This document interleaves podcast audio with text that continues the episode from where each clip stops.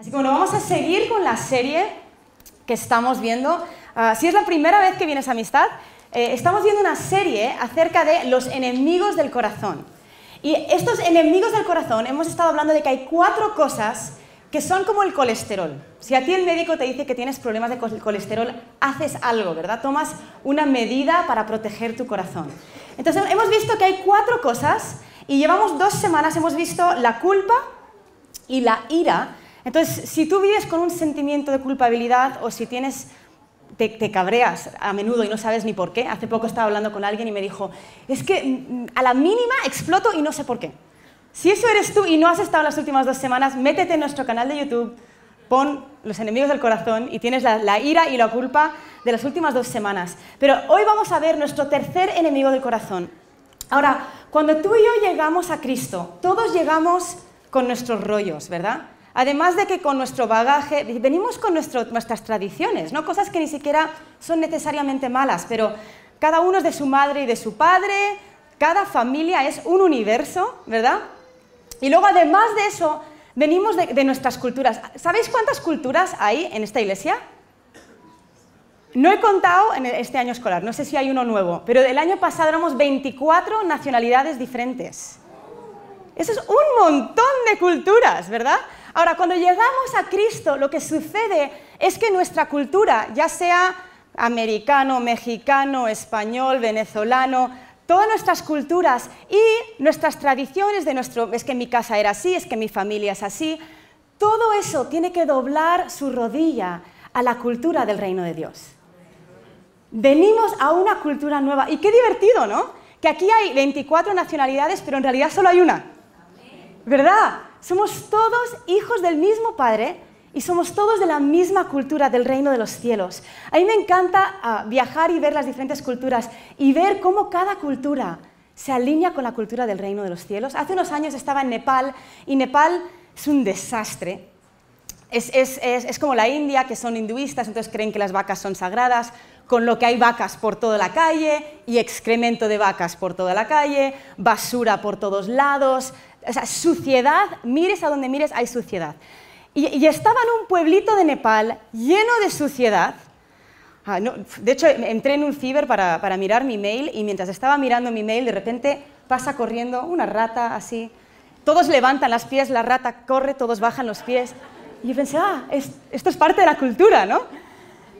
Pero entré en la iglesia en este pueblo y en medio de caos de vacas, de ruido, de ratas, de basura, entré en la iglesia y había limpieza y había orden. ¿Por qué? Porque el reino de los cielos había invadido la cultura nepalí. Y eso es lo que nos sucede a nosotros. Nosotros venimos a Cristo con nuestras culturas y nuestro bagaje y nuestros rollos y venimos para doblar todo eso a la cultura del reino de los cielos. Cuando nos rendimos a Cristo, lo que estamos haciendo es que le estamos pidiendo y permitiendo que Él tome el control de nuestras vidas, que Él tome el control de estos cuatro enemigos, que Él tome el control de la ira, que Él tome el control de la culpa y, Él quiere tomar el control, no porque sea un dictador malvado, ¿no? sino porque Él quiere que tú vivas en la plenitud por la cual tú fuiste creado para vivir. Él quiere que tú vivas no un poquito libre, quiere que vivas completamente libre. El pastor Bill Johnson dice algo que me gusta, dice, el Espíritu Santo vive en cada creyente, pero descansa en muy pocos. ¿Por qué? No porque Él sea frágil, sino porque Él es santo y pocos le dan un lugar donde descansar. Y nosotros queremos ser una iglesia que dice, Dios, no nos conformamos con solamente entrar por la puerta, hacer una oración, darte nuestra vida. Queremos que tú tomes el control, que tú establezcas tu reino para que tú te sientas cómodo en nuestras vidas. Que tú hagas tu hogar y conforme dejamos que Él establezca su reino nosotros y su dominio, estamos creando un lugar donde Él se siente cómodo. Ahora, hay gente que cuando le dan su vida a Cristo, es como que le dan las llaves del coche, ¿no? Pero no le, dan total control, sino que se vuelven como el pasajero pedante. ¿Cuántos habéis estado conduciendo con un pasajero pedante? Algunos estáis mirando a vuestros maridos y mujeres. que te dice, cuidado, vas, a 50 y pone, y pone 40, vas a 120 y pone 110, ah, aquí a la derecha, no, este stop, no, no, por esta calle no, mejor por el siguiente. Y hacemos eso con Dios, ¿verdad? Como Dios toma las llaves, pero por aquí no. Y hoy queremos seguir recalcando que le hemos dado las llaves de nuestra vida. Y si Él quiere ir por la calle de la ira y tratar con eso, vamos por la calle de la ira. Si Él quiere ir por la calle de la culpa, vamos por la calle de la culpa. Si Él quiere llevarnos por la calle del perdón, vamos por la calle del perdón. Porque no queremos ser pasajeros pedantes, ¿verdad? Queremos que Él tome total control. Hace unos años yo estaba hablando con Ramón, no sé dónde está Ramón, y él dijo algo que me encantó. Ramón dijo, tantas veces hacemos oraciones como, Señor, ¿qué quieres que haga con mi vida? ¿Qué quieres que haga con mi tiempo? Y dice, pero no que ya le hemos dado nuestra vida, no que ya no es mía, no que ya no es mi tiempo, no que ya es suyo. Y digo, es verdad, esas oraciones que todavía hacemos que nos hacen pensar que todavía somos dueños cuando ya le hemos dado las llaves. Entonces, hoy vamos a hablar de nuestro tercer enemigo. Ahora, repasando, la culpa te dice te debo. La gente que vive con culpabilidad están pensando te debo, le debo, le debo a todo el mundo. La, gente que vive con ira dicen tú me debes. La gente me debe, ¿verdad? Y hoy vamos a ver, de los cuatro enemigos, hay una buena noticia y una mala. La, mala es que es el más sutil, es el más difícil de ver. La buena es que es el más práctico para erradicar. Entonces, la mala noticia es que es muy sutil y es la avaricia. Ahora, yo he conocido a gente que me ha dicho, tengo un sentimiento constante de culpabilidad o lucho con ira, pero nunca he conocido a alguien que diga, hola, mi problema es que soy súper tacaño. La gente no suele reconocer eso, no suele admitir eso. Pero si la culpa te dice te debo y la ira dice me debes, la avaricia dice yo me debo. O como decía el anuncio de L'Oreal, porque yo lo valgo, ¿no? Eso es lo que nos dice la avaricia. Básicamente la gente avara cree merecerse todas las cosas buenas que aparecen en su camino. Viene algo bueno y piensa, pues claro, me lo merezco, ¿no? Porque yo lo valgo. Y al igual que la gente con ira, que suelen tener una buena razón por la cual tener ira, suelen tener una historia de lo que les sucedió, de lo que les hicieron, de lo que pasó, la gente con avaricia también suele tener una historia. A lo mejor no es lo que me hicieron, pero a lo mejor es, bueno, es que así me crié, bueno, es que en mi familia siempre hubo escasez, bueno, es que en mi familia nunca llegábamos a final del mes. Y suelen tener una historia para justificar su comportamiento. Y por eso es difícil de reconocer. Una cosa que también hace que sea difícil de reconocer es que es muy fácil de encubrir. Si tú tienes un problema con la ira, es difícil esconderlo, ¿verdad? Alguien en tu vida en algún momento te lo va a decir. Te va a decir, oye, a la mínima estás enfadado, estás gritando, ¿no? Pero la gente con avaricia pues lo puede disfrazar, porque pueden decir cosas como, no es que yo no sea generoso, es que soy muy ahorrativo. ¿verdad? No es que yo no sea generoso, es que soy buen mayordomo. ¿Cómo nos gusta espiritualizar todo, no?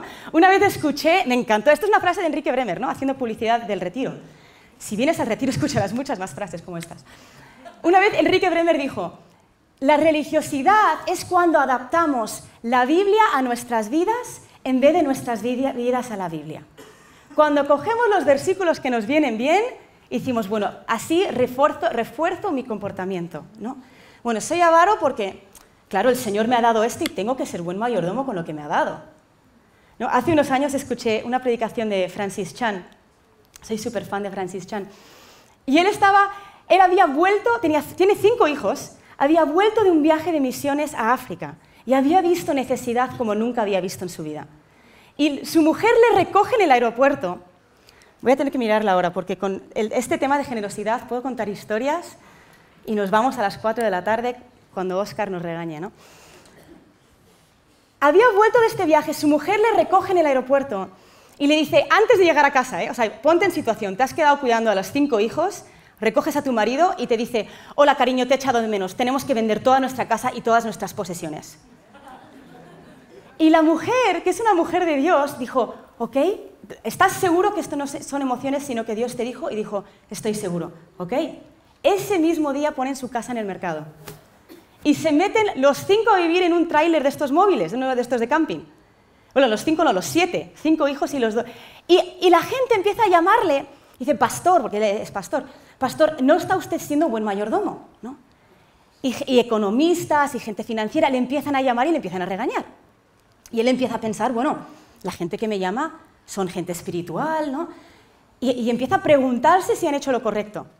Entonces empieza a orar, ¿no? Empieza a tener una conversación con Dios. Y él cuenta, ¿no? Dice, claro, yo empecé a orar, dice, y yo, yo pensé, bueno, si no he escuchado de Dios, lo peor que puede pasar es que, bueno, no tenemos. Pero Dios dice que sus hijos no mendigarán pan. Bueno, lo peor que puede pasar es que Dios se le olvide su propia promesa. Y lo peor que podría pasar es que nos morimos todos de, todos de hambre. Y lo peor que puede pasar es que entramos todos al cielo el darnos cuenta que no se trata de lo que tenemos, ¿no? Pero es tan fácil de disfrazar. Y, vamos a ser sinceros, ¿a cuántos les ha pasado? Yo voy a levantar la mano como la primera culpable, que vas por la calle, especialmente en invierno, cuando no te apetece sacar las manos de los bolsillos, porque hace frío, y ves a, un mendigo, ves a alguien pidiendo, y piensas, bueno, yo le daría, pero como no sé si se lo va a gastar en alcohol por su propio bien, mejor no le doy. ¿Alguien más ha hecho eso? Ahora, ¿cuántos de los que tenemos la mano levantada, de verdad nuestro corazón estaba roto por ese mendigo, pensando, cuánto me encantaría ayudarle, pero, pero me duele porque creo que a lo mejor se lo gasta en alcohol? Honestamente, no. Muy pocas veces he sentido eso. A veces sí, ¿eh? Pero la mayoría de las veces es que no quiero dar y lo espiritualizamos. Ahora, una señal de que estás permitiendo que Dios establezca la totalidad de su reino en ti es si puedes vivir generosamente. Ahora, estas son algunas de las características de gente avara. Vamos a ver si nos reconocemos a nosotros mismos. Alguien avaro habla mucho del dinero y se preocupa mucho por el dinero. No dan con alegría, dan como, ah, tengo que dar, ¿no? Es reacia a compartir, son malos perdedores. No van a dejar que otros olviden lo que han hecho por ellos. Y cuando dan, llevan la cuenta de lo que han dado o han prestado. A veces he hablado con gente y dice, yo soy súper generoso, porque le di a este y a este y a este y a este y a este, y en el 1945 le di a... Si ese eres tú, es una señal. Vamos a leer Lucas 12, del 13 al 15. Dice, uno de la multitud le dijo, Maestro, dile a mi hermano que divida la herencia conmigo. Pero él le dijo, hombre, ¿quién me ha puesto por juez y árbitro sobre vosotros? Y él les dijo, estad atentos y guardaos de toda forma de avaricia, porque aun cuando alguien tenga abundancia, su vida no consiste en sus bienes. Me encantaría hablar con esta persona después de la resurrección, cuando se dan cuenta de que es el Mesías. ¿Te imaginas tener a Jesús, Dios hecho hombre, delante de ti y poder preguntarle cualquier cosa? Y lo que le preguntas es, oye, dile a este que comparta su herencia. Buah, se caería la cara de vergüenza, ¿no? El día de la resurrección sería como, ups, qué pregunta más estúpida le hice a Jesús. Pero me encanta la reacción de Jesús, porque viene diciendo, tú, le dice, ¿sabes qué? Tu vida no consiste en tus bienes. Primero se despreocupa. Tantas veces venimos como peleando nuestra causa de lo que tengo, de lo que no tengo, de que si tengo este trabajo y, quiero otro trabajo, que si no llego. Y lo primero que le preguntamos a Jesús es eso, en vez de pasar tiempo con Él simplemente por estar con Él. O sea, claro que le interesa en todas las áreas de nuestra vida, claro que no quiere que mendiguemos. Somos hijos del Rey. Pero tantas veces esa es nuestra primera pregunta a Dios. Y la respuesta de Jesús es, oye, yo no tengo nada que ver con esto. Se los quita de encima, automáticamente. Y luego dice, tu vida no consiste en tus bienes. ¡Qué buena noticia! Es una buena noticia, tu vida no consiste en tus bienes.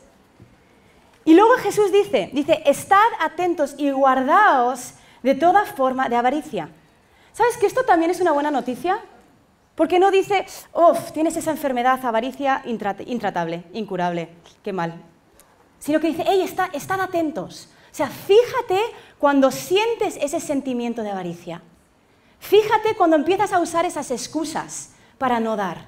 Fíjate cuando te cuesta dar, cuando automáticamente piensas en él, ¿por qué no vas a dar? Fíjate en eso, guárdate de eso.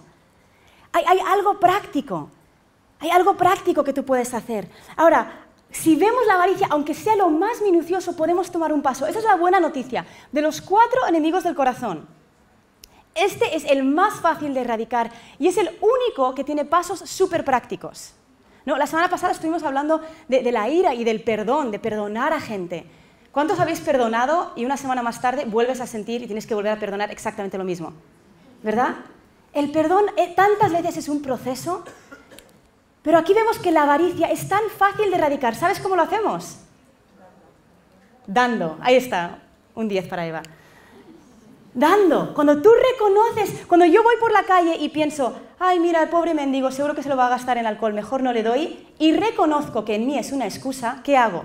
Me doy la vuelta, vuelvo, saco mis manos, aunque sea invierno, del bolsillo, y busco lo que tengo para dárselo, que se lo gasta en alcohol. A lo mejor, pero yo acabo de erradicar avaricia de mi vida. ¿Verdad? Lo que Dios hace en tu vida es más importante.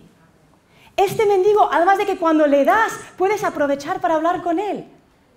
Puedes aprovechar para hablar con ella, puedes darle un abrazo, puedes orar por ellos. Y luego, ellos será, será delante de Dios, ¿no? Pero tú serás libre de la avaricia.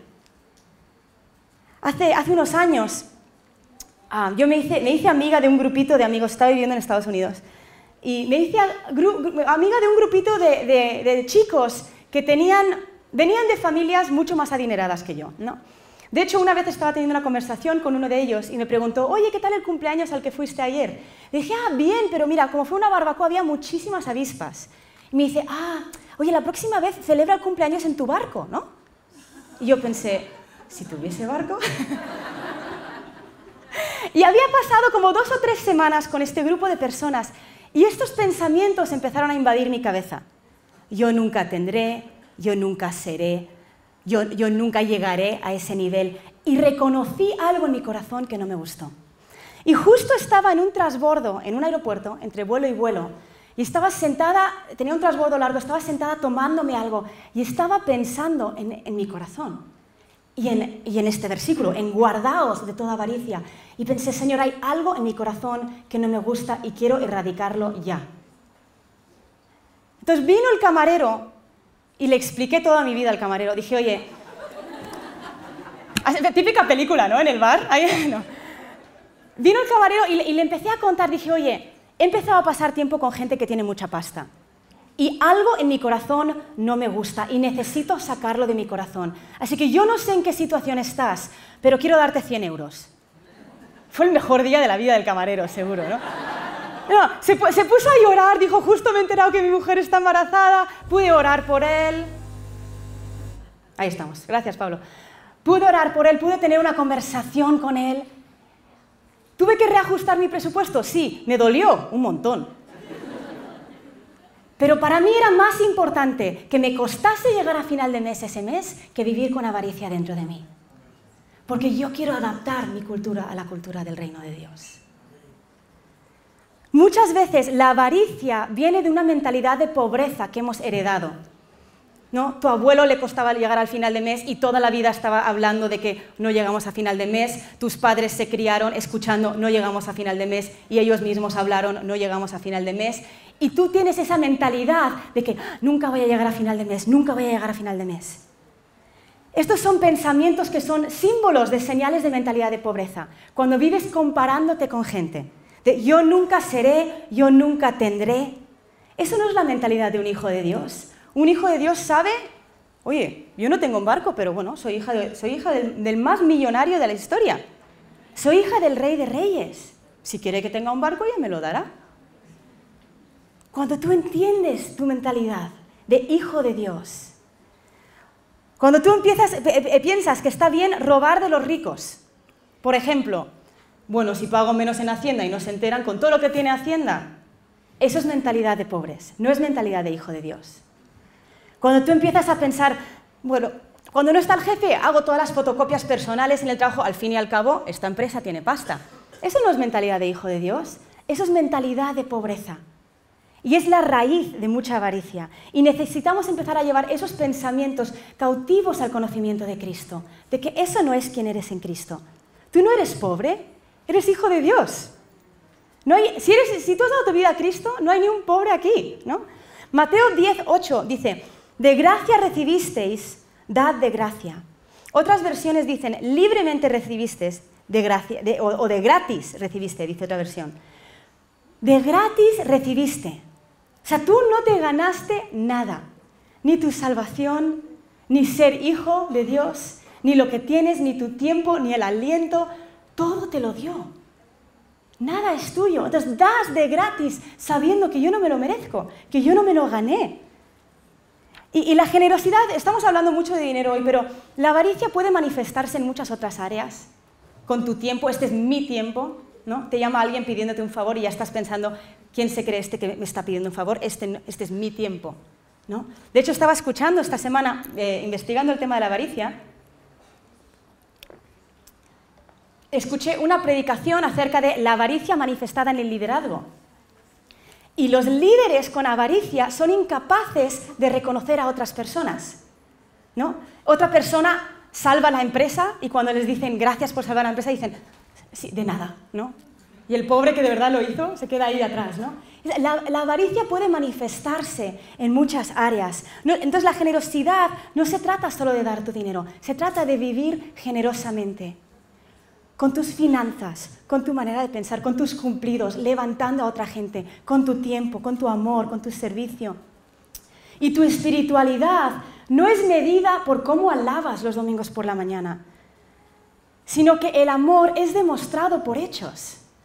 Por eso vemos en Santiago 2.20, dice, la fe sin obras es estéril. ¿Sabes que la versión de Dios habla hoy? Dice, no seas tonto. Tonto sale en la Biblia. Dice, no seas tonto. La fe sin hechos está muerta. Si tú dices, aquí estoy, alabo, pero tu vida no hace nada, no es una fe real. ¿Por qué? Porque alguien enamorado hace cosas por el que aman, ¿verdad? Cuando tú estás enamorado de Dios, dices, Dios, haz lo que quieras en mí. Cuando tú estás enamorado de Dios, dices, Dios, este no es mi dinero, es tu dinero, ¿a quién se lo doy? Este no es mi tiempo, es tu tiempo, ¿cómo quieres que lo, que lo invierta? Cuando miras el Antiguo Testamento, vemos que desde el principio, y no vamos a hacer un estudio largo acerca de esto, pero vemos que desde el principio Dios instituyó el diezmo. Y, no lo vamos a leer, pero sí, para los que estáis apuntando, está en Malaquías 3, versículos 7 y 8. Dice que los que no daban su diezmo eran llamados ladrones. ¿Por qué? No es porque Dios necesitara de algo. Dios no está contando eh, moneditas ¿no? en el cielo, como, ay, cómo me encantaría hacer tal cosa en la tierra, pero no me llega porque no han diezmado. Él no está pensando eso. No es porque Él lo necesite, sino porque nuestro diezmo demuestra dónde está nuestro corazón. ¿Cuántos sabéis que a mediados de mes, finales de mes, cuando tú ves algo que te gustaría, piensas, a principios de mes me lo compro, ¿no? O a principios de mes nos, lo compramos. Pero cuando tú llegas a principio de mes y tú dices, antes que cualquier cosa, aquí está mi 10%, Señor. Tú estás diciendo, más allá de lo que quiero, te quiero a ti. Más allá de lo que necesito, te necesito a ti. Y es un acto profético de decir, yo confío en ti como mi proveedor. Esto no me lo gané, esto tú me lo diste. Dar el diezmo es simplemente una señal de decir, todo es tuyo, confío en ti. Hace unos años, cuando estaba en la escuela bíblica, una de mis mejores amigas, siempre que hacían un, llamado o que oraban por gente, que luchaba con este espíritu de pobreza, que siempre pensaban, no voy a llegar, no voy a llegar, no voy a llegar. Ella siempre levantaba la mano, siempre salía a los llamados, y después de dos años de amistad, yo le dije, oye, llevamos dos años orando por esto, ¿no? O tres, ¿no? No, no se ha roto ya el espíritu de pobreza, ¿no? Y es una súper amiga, hay, mucha confianza. Y le, y le dije, oye, perdón que me meta, pero tú diezmas. Y me dijo lo que muchas personas pensamos me dijo, no diezmo, pero siempre me, he pensado que guay sería poder diezmar. Y cuando gane tal cantidad, entonces diezmaré. Y ella siempre pensaba eso. Y ella trabajaba en aquel entonces de encargada de camareros en un restaurante. Ahora, aquí en España los camareros todos ganan igual, pero en Estados Unidos gran parte del salario del camarero viene de las propinas. Y se asume que cuando la gente va a un restaurante dan un 15-20% sobre lo que te cobran, para apoyar el sueldo de los camareros. Entonces es otro sistema, ¿no? Pero ella tenía ese trabajo y yo le reté. Le dije, oye, yo te reto a intentar diezmar uno o dos meses. Vas a ver que ese espíritu de no llego, no llego, no llego, se va a romper. Entonces ella empezó a diezmar, era marzo. En mayo o junio Me dice, Jazz, no te lo vas a creer. Me dice, desde que he empezado a diezmar, mis propinas son el doble. Y no solo eso, sino que estaba escuchando la conversación del resto de las camareras y, todas estaban diciendo, oye, ¿os habéis dado cuenta que desde marzo todas nuestras propinas son el doble? Bajo su autoridad, cuando ella tomó el paso de obediencia a Dios, toda la gente bajo su autoridad empezó a ser bendecida. Porque ella rompió una mentalidad de pobreza, una mentalidad de no llego. Y me acuerdo que me dijo, no solo son el doble, sino que cada mes estoy a ver cuándo me pagan, a ver qué, puedo dar al reino. Porque de repente entendió que su vida no trata de los bienes temporales, como le dijo Jesús a este hombre, sino de, como dijo Julio al pasar la ofrenda, podemos invertir en el reino de los cielos. Cuando tú inviertes en el reino, es la única inversión eterna. Todas las demás inversiones se acaban con tu vida. Es la única inversión que va a impactar la eternidad. Qué pasada, ¿no? Que podamos dar, que podamos invertir en algo que dura más allá de nuestra vida. Entonces quiero dar tres claves rápidas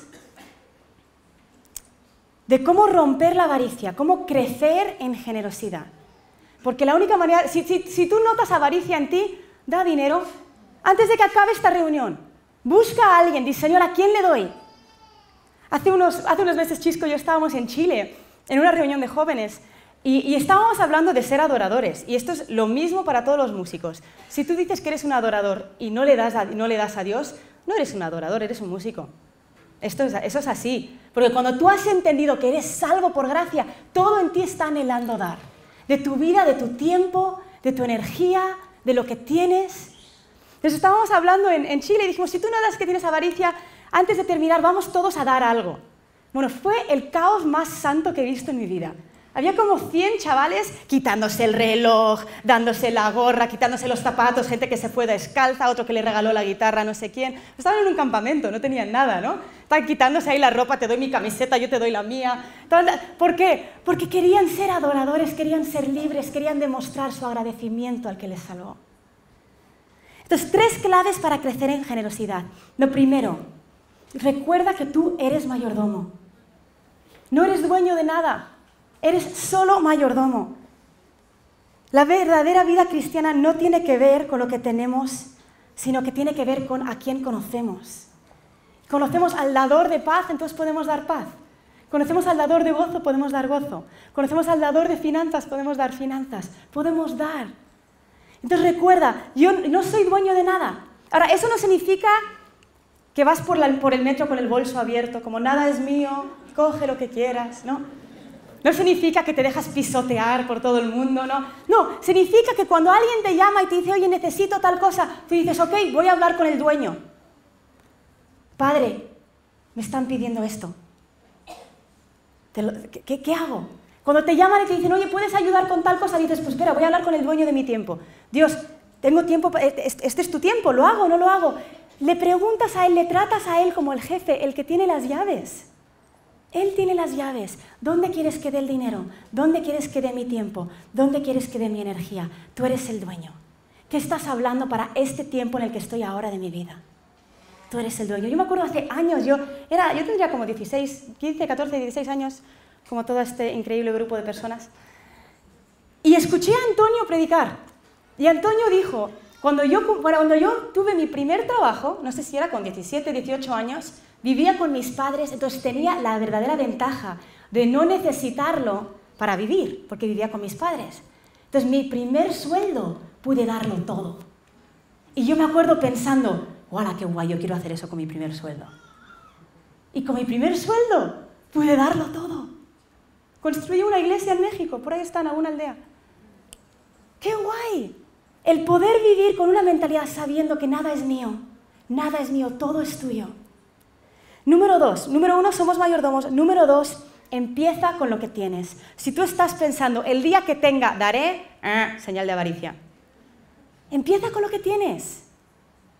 Me encanta que Pedro le, Pedro le dice al hombre que le pide, que le pide limosna, y dice, ni oro ni plata tengo, pero lo que tengo te doy.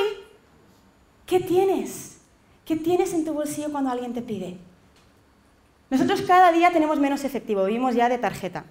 O sea, casi nunca tengo efectivo. Entonces, cuando, ahora cuando vienen a, a pedir dinero a la gente en la calle, pienso, ay, ya no tengo, qué rabia, ¿no? Pero tengo mi tarjeta. Entonces puedo decir, oye, ¿qué necesitas?